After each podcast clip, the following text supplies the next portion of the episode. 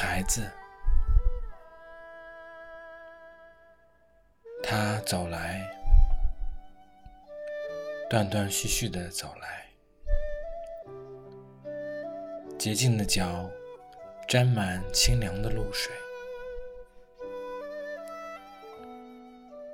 他有些忧郁，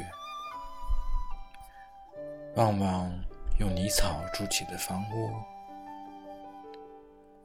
望望父亲，他用双手分开黑发，一只野樱花斜插着，默默无语；另一只送给了谁，却从没人问起。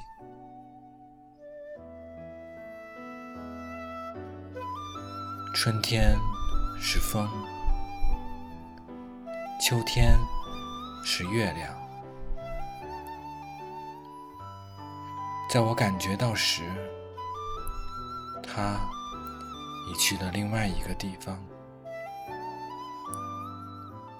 那里雨后的篱笆，像一条蓝色的小溪。